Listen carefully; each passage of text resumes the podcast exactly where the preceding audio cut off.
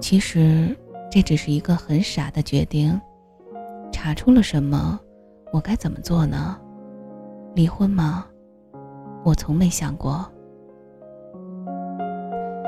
现在的私家调查真的很有效率，只一周的时间就查到了我想知道的。是几张老公和小泉约会的照片。从照片上看不出什么。也没有什么亲密的举动，但是，一段录音，却让我差点崩溃。虽然有电流声，但还算听得清楚。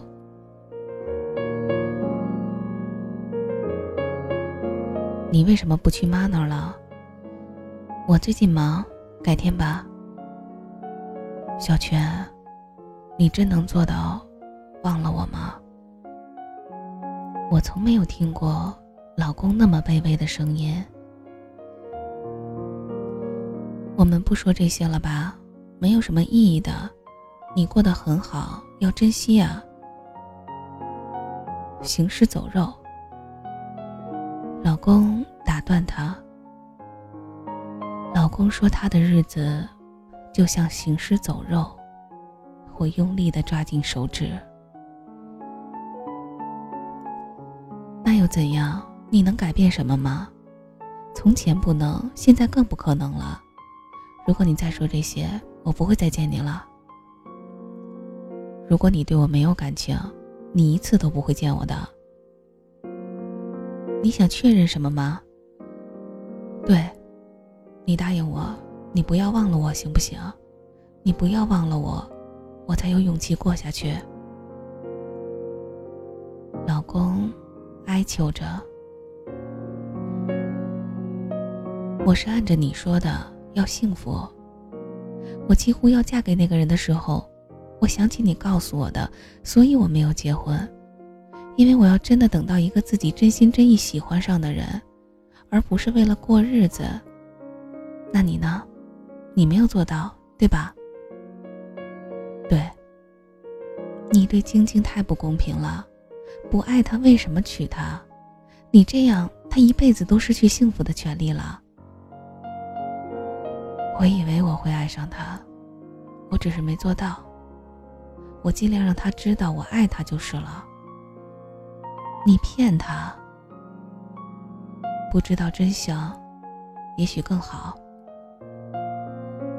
你变了。两个人很长时间没说话。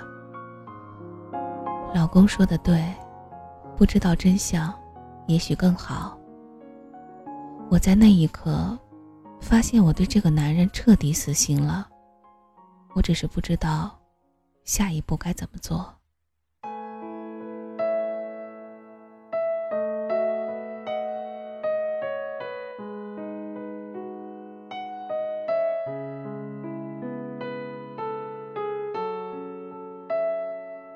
我和老公几乎过着无性婚姻，也不能说没有过，但是有限的几次，我们都没有防护措施。但很奇怪，都没有过怀孕的迹象。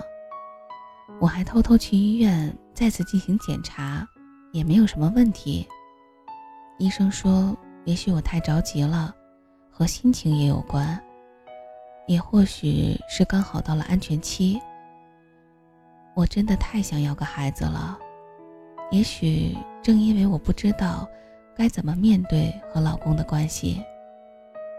有谁说过，当婚姻变得无趣时，要个孩子是最有效的办法，这样可以分散大家的注意力。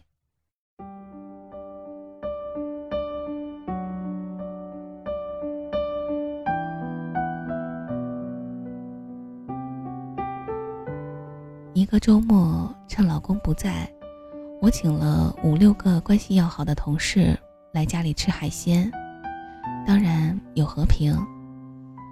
同事们挨个屋参观房间的时候，和平靠在门上说：“哟，你和这围裙真挺搭的，天生的小妇女。我说你才小妇女呢，你别光站着，帮我刷螃蟹。整晚的晚餐都是我们两个人准备的。和平原来比我更有天赋，他做了芝士焗大虾、黄油蒜蓉蟹、泰式鲈鱼，而我最多也只能做个蒜蓉粉丝蒸扇贝、清蒸皮皮虾了。他做饭的时候。就像做实验，很仔细，用料的比例也不容有差。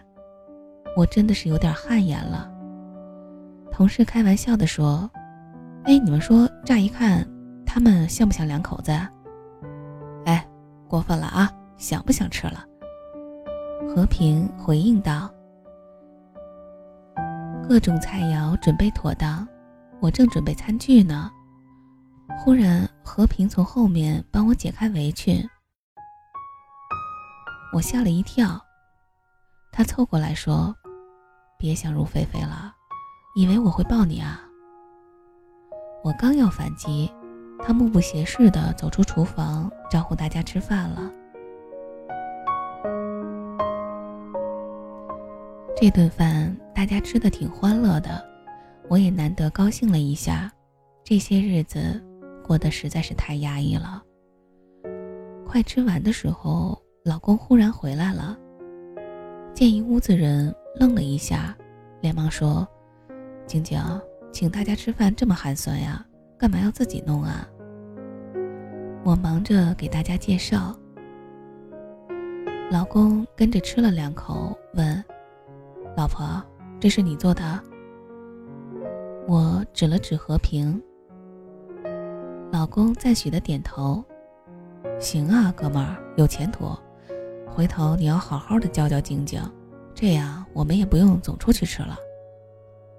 和平说：“也好呀，多了一份兼职，要收费的啊。”老公说：“那一定啊。”老公开心的吃着，看起来很合他的胃口。吃过饭，他跟大家说。哎，这样啊，咱一会儿出去玩吧。你们都爱玩什么呀？我请大家。雷雷举手，哥哥，我喜欢唱歌。我说，雷雷，你有点出息，咱挑个更好的行吗？那咱就去 KTV，包个大房间。大家轰的乐了。这样，一行人又去了 KTV。老公整晚表现都特别的绅士，和我显得恩爱有加。我觉得他越来越跟真的一样了。如果不是之前听的那段话，我真的会以为自己是个被爱的人。大家唱累了，又接着跳舞，总不能浪费了包的大房间。老公抱紧我。他把头贴在我肩膀上，好像很疲惫的样子。大家三三两两的跳了起来。每当我抬起头，都能看到和平的目光。不知道怎么，我不敢和他对视，只要遇见，我就挪开目光。我和他之间有些暧昧，但我们都是理智的人。从哪个方面讲，我们也不可能实质化的。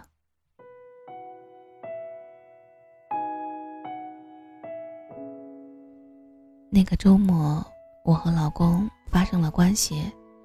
我说我今天不想，他忽然很暴躁，说：“又心情不好？你今天晚上不是挺开心的吗？”然后几乎是半强迫的状态下，就。老公那天很投入，几乎彻夜缠绵。我有些搞不清他的想法了。男人果真都是下半身思考的动物吗？爱和情欲可以分开的吗？在我的记忆中，大概唯有这次，是我在老公的臂弯里醒来的。我忽然体会到那种久违的幸福感。仔细看他，好像更消瘦了一些。老公皮肤是很健康均匀的黑色，我都没有注意到，在他的右边下颚上还有一个小疤痕。我摸摸这儿，又摸摸那儿，好像一切都很新鲜。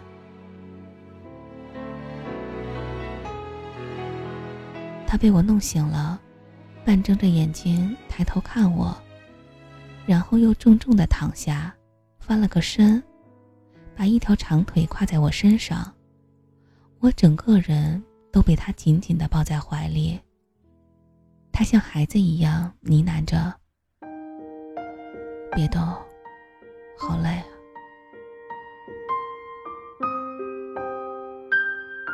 我闭上眼睛，慢慢享受这片刻的欢心。如果能一直这样，我也宁愿装傻。周一上班的时候，电梯里刚好遇见和平，我跟他打招呼，他垂下眼睛。嗯了一声，忽然我们就不说话了。电梯门一开，他长腿一迈就跨出去了，没风度。我心里嘟囔着，不知道是不是我多心，一上午他就不断挑我的毛病，甚至向大 F 告发我，我真是要崩溃了。午饭的时候，我冲到他面前，我怎么你了？他抬头惊诧地看我，然后用餐巾纸擦了擦嘴，喝了口饮料。你以为我公私不分找你茬吗？他很轻视地看着我。如果你这么想，我劝你还是回家当家庭主妇好了。然后起身离去。我被他气得说不出话来。下午的工作，我小心又小心。终于提前完成了向总部提交项目进度报表的工作，而且按照项目组的要求，报告做得精确又漂亮。和平用力拍拍我的肩膀：“好样的！”在我没冲他翻白眼之前，他唰的又闪人了，留下一丝青草般的香皂味道。我爱上了你呀多熟悉的紧张把真正心跳化成多少的对话你的沉默依然美好，是我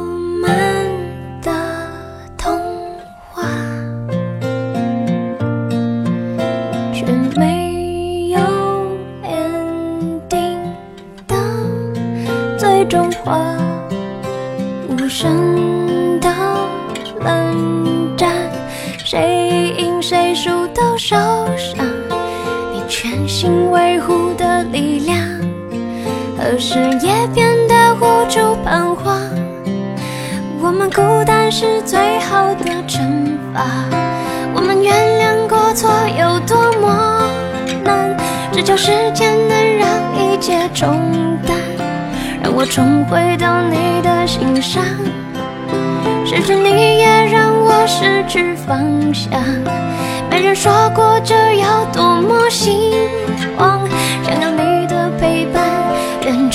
好奢侈的想